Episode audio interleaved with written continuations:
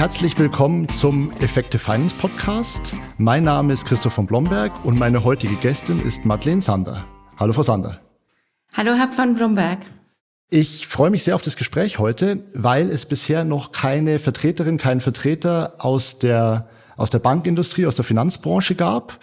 Und ich bin einfach mal gespannt zu hören, was so Ihre Sicht auf die Themen ist von jemandem, die bei Haug und Aufhäuser verantwortlich ist für das Thema Finanzbereich, also einer Finanzfunktion innerhalb eines Finanzinstituts. Vielleicht um Kontext zu haben, können Sie was sagen zum Hintergrund von Haug und Aufhäuser? Was, was macht Haug und Aufhäuser und auch vielleicht, was ist die Abgrenzung einer Privatbank im Vergleich zu der Universalbank, die wahrscheinlich jeder von den Zuhörerinnen und Zuhörern natürlich kennt? Sehr gerne. Haugen Aufhäuser ist eine 225 Jahre alte Privatbank, also durchaus mit einer sehr, sehr äh, langen Historie. Wir haben im letzten Geschäftsjahr ein Ergebnis nach Steuern von 46 Millionen berichtet und hatten damit einhergehenden Anstieg unserer Assets under Management und Services von 18 Prozent, um so ein bisschen die Größe einzuschätzen. Was unser Geschäftsmodell betrifft, haben wir uns fokussiert auf Dienstleistungen rund um Vermögen.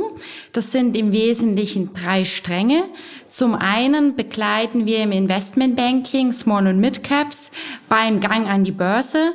Zum anderen beraten wir Fondsinitiatoren im Asset Servicing bei der Realisierung ihrer Fondidee und decken im Anschluss dann die ganze Prozesskette ab.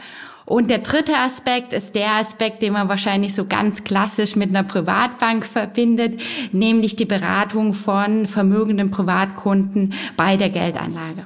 Verstanden. Und können Sie vielleicht noch was dazu sagen? Was sind so die Themen, die ja auch eine sehr traditionelle Privatbank, wir sind hier in der Zentrale, wenn man reinkommt, sieht man die beiden Gründer, äh, und Aufhäuser. Was sind so die Themen aktuell, die Ihre Branche beschäftigt? Uns ist es sehr, sehr wichtig, im Prinzip die Innovation, den Innovationsgeist mit der Tradition und damit der Erfahrung zu verbinden. Es gibt momentan eine ganz, ganz Vielzahl an Trends, die da relevant sind. Wir haben uns damit letztes Jahr in einem sehr grundlegenden Strategieprozess beschäftigt und im Wesentlichen drei größere Themenfelder abgeleitet. Das ist zum einen das Thema Nachhaltigkeit.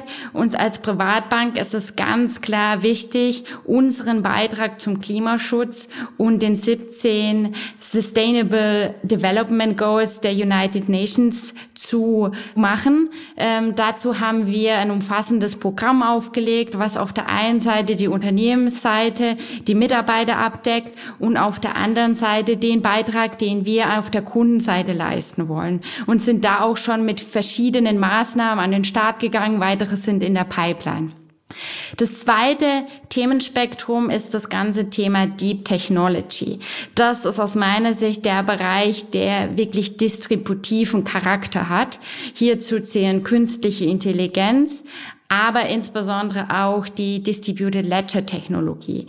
DLT oder auch oft gleichgesetzt mit Blockchain und damit dann auf dem kurzen Weg gleichgesetzt mit Bitcoin ist die technologische Rückgrat der Kryptowährungen. Dazu zählt Bitcoin, ist aber, wie wir äh, spätestens seit Elon Musk gelernt haben, nur eine Kryptowährung. Und viel entscheidender für uns ist eigentlich die Technologie als solche und insbesondere die Möglichkeit, Möglichkeiten, die sie bietet bei der Elektronisierung von Wertpapieren. Dazu ist letzte Woche ein wegweisendes Gesetz äh, vom Bundestag verabschiedet worden, wo wir sehr, sehr große Chancen, aber eben auch disruptiven Charakter sehen.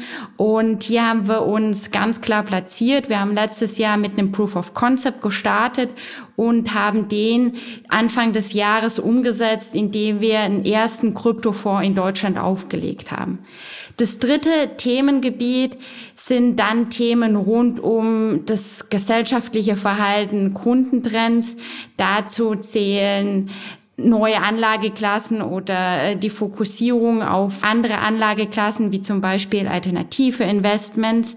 Dazu zählt aber auch die zunehmende Nachfrage nach digitalen Kontaktmöglichkeiten.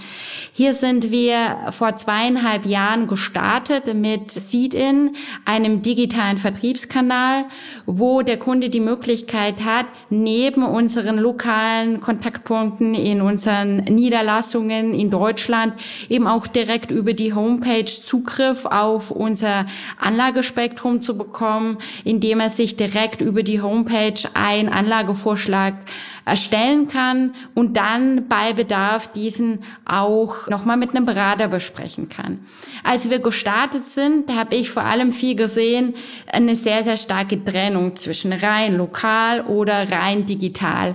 Ich glaube, spätestens seit Corona ist klar geworden, dass es gilt, beide Ansätze intelligent miteinander zu verbinden. Und in meinen Augen werden insbesondere jene Unternehmen Erfolg haben, denen es wirklich gelingt, hier eine nahtlose Verzahnung in den nächsten Monaten und Jahren zu erzielen. Danke. Ich glaube, wir kommen auf das Thema Digitalisierung vielleicht nochmal zurück. Was heißt es dann für den Finanzbereich in dem immer digitaler werdenden Geschäft? Zum Einstieg noch ein paar Fragen zu Ihnen, weil ich glaube, es hilft immer auch, die Person so ein bisschen zu verstehen, bevor man zu den eigentlichen inhaltlichen Antworten kommt. Was würden Sie sagen, was hat Sie geprägt auf Ihrem Weg zur jetzigen CFO und Leiterin-Strategie-Rolle, die Sie jetzt innehaben? Vielfalt und der Valentinstag 2017.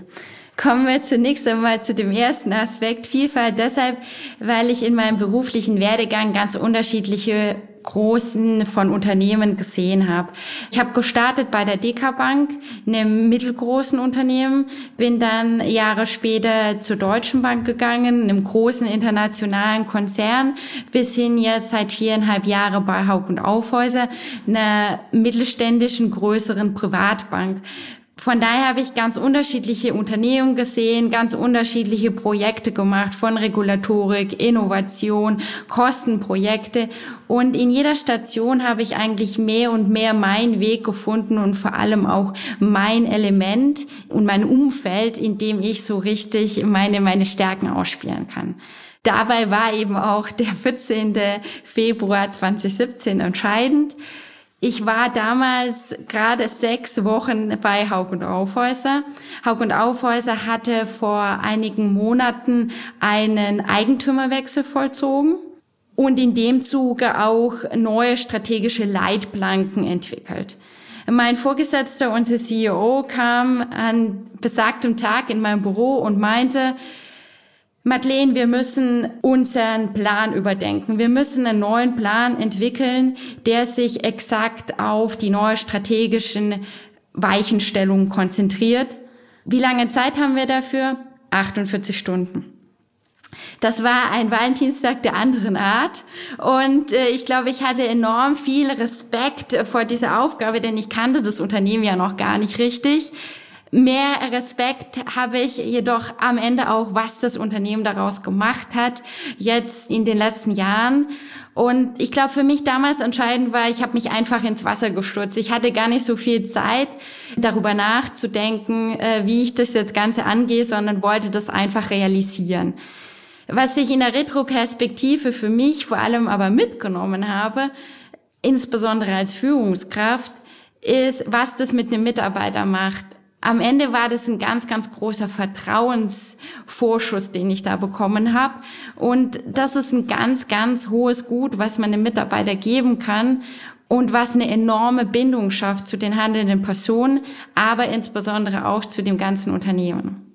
Verstanden. Jetzt ist ja auch Ihr Weg in die jetzige CFO-Rolle nicht der Weg, wie er bei vielleicht auch bei vielen noch älteren CFOs läuft, nämlich über die klassische Accounting-Wirtschaftsprüferschiene, sondern über die Strategieschiene. Was würden Sie sagen, was sind da so die, ja, vielleicht die Herausforderungen, aber auch die Vorteile, wenn man für diese beiden, ja, fürs Unternehmen relativ wichtigen Bereiche verantwortlich ist, also Finanzbereich und Strategie? Ich bin überzeugt, dass die Vorteile überwiegen. Deshalb, weil die Bereiche für mich einfach zusammengehören und nahtlos ineinander greifen. Was von Vorteil ist, ist sicherlich, dass der Finanzbereich viel, viel früher eingebunden wird bei der Ausgestaltung der Strategie. Er kann mit gestalten, wie wir diese Strategie dann am Ende monitoren, welche KPIs wir definieren für die Strategie aber insbesondere auch bei relevanten Controlling- und Accounting-Fragen frühzeitig eingebunden sein. Ganz, ganz entscheidend ist es natürlich beispielsweise bei M&A-Transaktionen, also Due Diligence-Verfahren, die man für sich als Haus äh, bei einer Akquise von einem anderen Unternehmen fährt. Da zeigt sich doch, dass die Accounting-Effekte ganz, ganz entscheidend sind. Und wenn da die Accounting-Kollegen mit den Strategiekollegen von Anfang an zusammen am Tisch sind, dann hat das doch sehr, sehr große Vorteile. Herausfordernd ist sicherlich manchmal das CFO ja so ein bisschen seinen Zyklus hat. Man hat den Planungsprozess im Sommer, der sich ja auch hinziehen kann. Man hat dann den Jahresabschluss und äh, zwischendurch gilt es intelligent Lücken zu finden, mit denen man sich mit der Strategie beschäftigen kann. Da ist sicherlich entscheidend, dass man eine tolle Führungsmannschaft hat und die habe ich in jedem Fall, die mir dann an den entscheidenden Momenten auch den Freiraum gibt, mich mit der Strategie zu beschäftigen. Was würden Sie sagen, was macht eine oder auch einen äh, guten CFO aus Ihrer Sicht aus? Ich glaube, es sind drei Eigenschaften. Er ist authentisch, eine solide Planerin und er hat ein ganz, ganz gutes Verständnis vom Geschäftsmodell. Vielleicht ganz kurz zu den ersten zwei Aspekten. Authentisch. Warum ist das für mich so wichtig? Ich glaube, es gibt nichts Fataleres, wenn ein CFO nicht authentisch ist. Denn wenn CFO Kostenprogramme durchführt oder effizientes Wachstum bewirken möchte anhand von zentralen KPIs, dann ist es ganz, ganz entscheidend, dass der CFO in seinem Bereich mit gutem Beispiel vorangeht und insbesondere sogar noch eine höhere Messlatte für seinen Bereich anlegt, um als Vorbild zu dienen.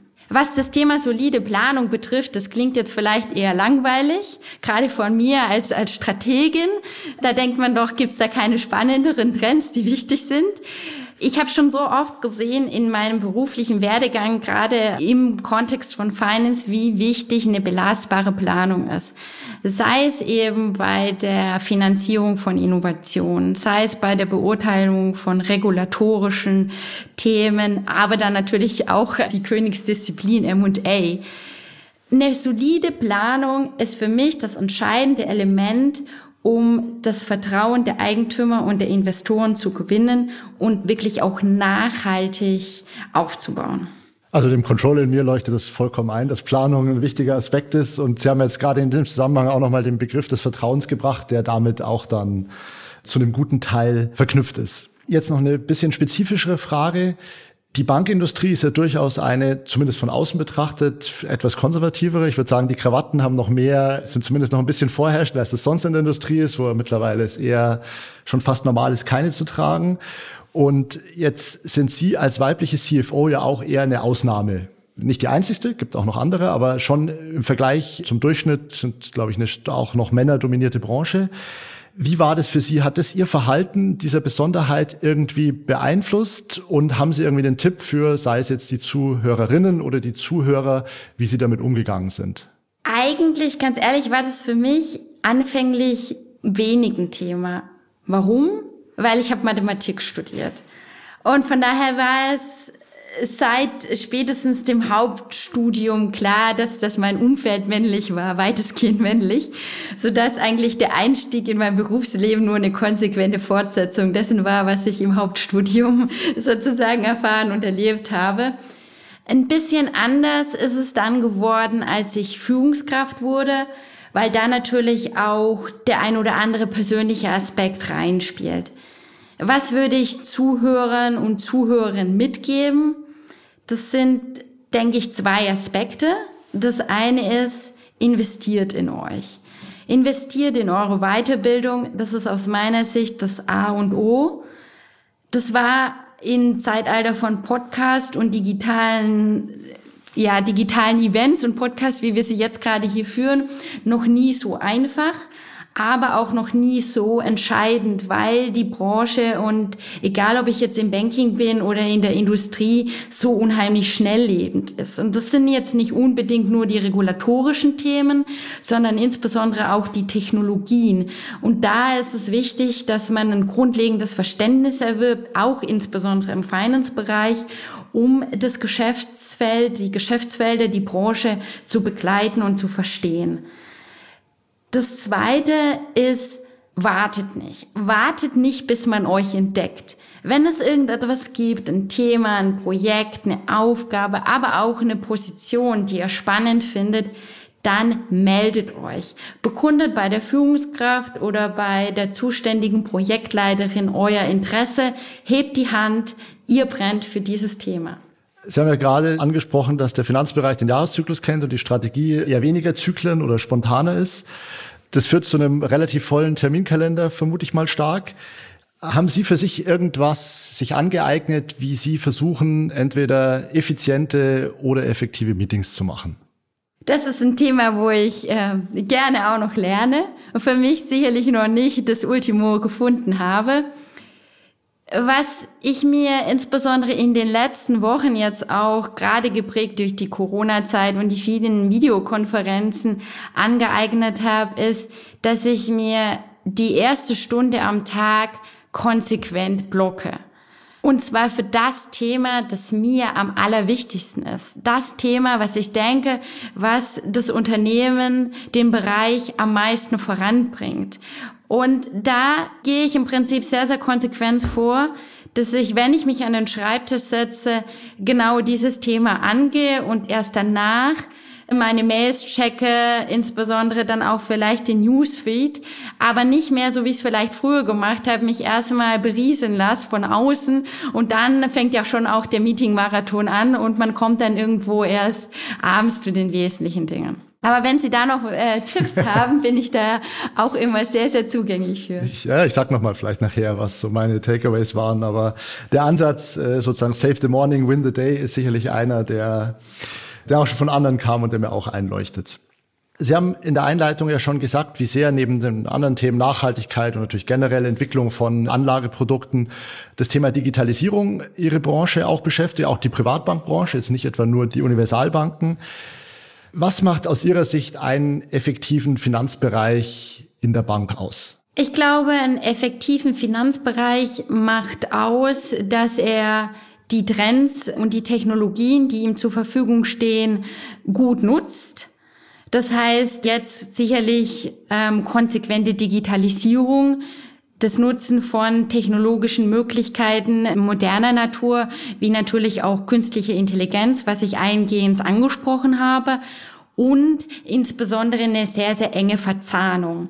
Das heißt, im Prinzip, wenn ich ja klassischerweise die Steuerabteilung nehme, das Accounting-Team und das Controlling-Team, das sind ja so die wesentlichen Teams, die sicherlich jeder Finanzbereich hat, dass ich die wirklich an einen Tisch bringe. Sei es bei der Planung, sei es bei Projekten und ein Team schaffe, das wirklich sehr, sehr teamübergreifend miteinander arbeitet, das ist eigentlich für mich das A und O und nicht mehr unterscheidet zwischen was, was gehört denn jetzt in das eine Silo vielleicht und was gehört in das andere Silo.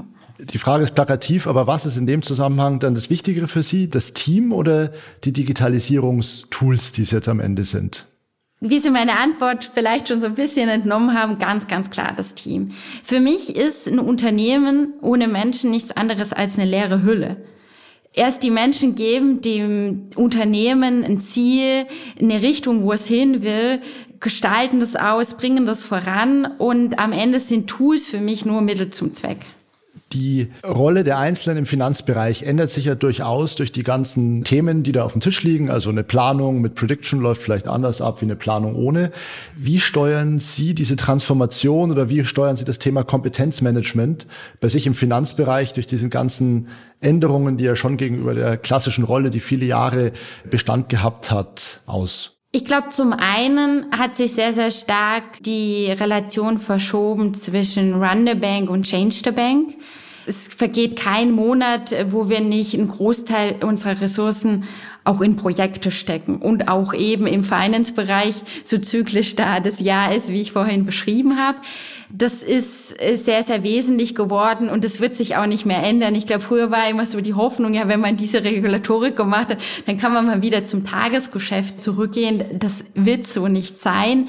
Vielmehr sind wir auch hergegangen und haben jetzt ganz dezidiert Ressourcen abgestellt, die, die sich in die Prozesse reinfuchsen, die technologisches Know-how auch im Finance-Bereich aufbauen, um da auch selbstständig agieren zu können in Zusammenarbeit dann mit der IT und dem Dienstleister. Und wie steuern Sie jetzt zum Beispiel genau so einen Kompetenzaufbau? Sind es dann externe Schulungen oder arbeiten Sie mit Trainern oder Beratern, mit denen man die Projekte zusammen macht und dann soll sich der Mitarbeiter da quasi seinen Teil abschauen? Wie, also wie konkret oder haben Sie ein Beispiel, wie man sowas oder wie Sie sowas da angehen? Ich denke, es ist so ein bisschen ein Mix. Also wenn ich mal auf das Thema Weiterbildung schaue, dann sind es ja eigentlich so drei Themenblöcke. Der eine Themenblock ist das ganze Thema fachliche Weiterentwicklung. Da sind wir in den einschlägigen Vereinen, Gremium sehr, sehr gut verzahnt, sodass da die Mitarbeiter auch regelmäßig entsprechend an, an Trainingmaßnahmen teilnehmen. Das zweite und dritte Element ist, glaube ich, das Entscheidende, was Sie jetzt auch ansprechen für die Transformation, nämlich auf der einen Seite das Thema auch Führung. Wie ändert sich die Rolle der Führung in, in dieser Phase und äh, dann auch der Umgang mit neuen Technologien. Was das ganze Thema so Führung und auch soziale Kompetenzen anbetrifft, da hat unser Talentmanagement in den letzten zwei Jahren einen umfassenden Trainingkatalog aufgelegt, wo zum Beispiel letztes Jahr auch alle Führungskräfte ein Standardseminar belegt haben, im Bereich Führung im Wandel, aber auch Führung auf Distanz. Das hat sicherlich äh, dazu auch beigetragen, wirklich ein einheitliches Führungsverständnis nicht nur bei uns im Finance-Bereich, sondern in der ganzen Bank zu bewirken. Und das dritte Element, und das ist eigentlich so das, was meine Herzenssache ist, und da komme ich dann auch wieder aus dem Strategiebereich, ist wirklich dieses Thema Umgang oder Kenntnisse mit neuen Technologien, sei es eben im Bereich Digital Ledger, sei es mit künstlicher Intelligenz, wo ich durch mein Netzwerk einfach auch eine Vielzahl an Veranstaltungen sehe und äh, meine Kollegen da auch immer ermuntere, regelmäßig solche Veranstaltungen zu besuchen. Das ist sicherlich ganz, ganz wichtig. Und ich glaube, es ist dann wirklich so ein Mix aus Weiterbildung von den Mitarbeitern, dann auch neue gezielt neue Kompetenzen von außen zu holen, diverses Team zusammenzustellen, als auch dann äh, wirklich äh, technologisches Know-how selbst zu verankern, äh, im Rahmen dann von Projekte, aber auch über die Linie hinaus. Sie sind ja auch in der Einleitung schon auf die Themen eingegangen, die die Branche aktuell beschäftigen, aber vermutlich auch in der Zukunft noch weiter beschäftigen werden. Sind das auch die Themen, die Sie so am Horizont sehen, wo Sie glauben, das hat eine Auswirkung auf den Finanzbereich? Oder sind es bei Ihnen vielleicht noch neuere regulatorische oder vielleicht auch liberalisierende Erwartungen, die Sie haben? Was glauben Sie, was steht so am, am Horizont, was Sie vielleicht in den nächsten Jahren beschäftigen wird im Finanzbereich? Das sind in der Tat die Themen, die für die ganze Bank wirken und damit auch für den Finanzbereich. Was aus meiner Sicht für den Finanzbereich entscheidend ist oder wie blicke ich auf den Finanzbereich, das sind zwei Stufen. Das eine ist wirklich vordergründig radikal zu digitalisieren. Das ist sicherlich schon lange ein Thema, aber das dauert einfach seine Zeit, auch gerade im Mittelstand. Hier haben Dienstleister auch sich bewegt in den letzten Jahren und sind hergegangen, wirklich viel modulhafte ihre Software auch anzubieten, was es insbesondere auch kleineren und mittelständischen Unternehmen hilft, wirklich radikal zu digitalisieren. Und hier meine ich wirklich, das fängt an beim klassischen Buchhaltungssystem über den Rechnungsbearbeitungsprozess bis hin zum Planungsprozess und hier auch wirklich alle Facetten der Planung, P&L, FTE, Bilanz, regulatorische Kennzahlen, dass das wirklich alles digital zur Verfügung ist, bis hin dann auch zu Steuerkalkulation, Tax Compliance. Das sind umfassende Projekte und hier gibt es sicherlich noch einige Hausaufgaben zu tun. Aber hier gilt für mich, alles, was irgendwie Routine hat, muss digital werden. Und das Zweite ist dann, die nächste Stufe zu zünden Das ist wichtig parallel zu tun aus meiner Sicht. Jetzt nicht zu warten und zu sagen, wir beschäftigen uns jetzt erstmal mit Digitalisierung und warten, bis die neuen Technologien mal so richtig ausgereift sind und die Großen können sich ja darin mal probieren und wir steigen dann später ein. Nein, für mich ist es wichtig, dass wir auch gerade als mittelständisches Haus hergehen und erste Anwendungsfälle im Bereich künstliche Intelligenz kreieren da sind wir jetzt gerade dieses Jahr oder vor ein paar Wochen hergegangen, haben jetzt gerade auch im Bereich von äh, Sales Management äh, zwei Anwendungsfälle konzipiert, die wir jetzt in einem abgespeckten Rahmen umsetzen wollen und so halt Learning by Doing. Das wird, glaube ich, ganz, ganz wichtig sein, immer mit dem Trend mitzugehen, sich selbst auszuprobieren, Erfahrung zu sammeln und den nächsten Schritt zu zünden. Und dann wird vielleicht auch irgendwann mal mein Traum war, den ich als Analyst, glaube ich, vor vielen Jahren abends mal entwickelt habe, als schon etwa der Tag Tag schon etwas fortgeschrittener war und ich dachte, na ja, jetzt kann ich die Präsentation abgeben. Und dann kam die Frage, na ja, aber was würde es eigentlich bewirken, wenn wir jetzt diese Zahlung noch dieses Jahr tätigen müssen. Und dann fing die Maschine an zu laufen. Der Controller hat gerechnet, was das für die B&L bedeutet. Der Bilanzer hat gerechnet, was das fürs Eigenkapital bedeutet. Die Steuerabteilung hat simuliert und bis hin dann zu den Kollegen in der Risikoabteilung, die ganze Prozesskette, die ganzen Kollegen mussten aktiviert werden. Und da dachte ich mir, wie schön es doch eigentlich wäre, wenn der Vorstand irgendwann mal so eine Art MES-Siri hätte, die er einfach fragt, was würde es bedeuten, wenn? Ich weiß, es ist nicht so einfach, da stehen sicherlich eine ganze Reihe an Simulationen dahinter, aber das ist so ein insgeheimer Traum, den ich verfolge. Ja, wir sind ja auf dem Weg dahin. Noch nicht da, aber zumindest auf dem Weg dahin. Prima, Frau Sander, vielen Dank. Ich fand es sehr spannend zu sehen, mit welcher Dynamik, da eine mittelständische Bank diese Digitalisierungsthemen vorantreibt und gleichzeitig auch die, die Change- und Führungsthemen. Also nochmal danke für Ihre Zeit. Das war der Effective Finance Podcast mit Madeline Sander. Mein Name ist Christoph von Blomberg und danke fürs Zuhören.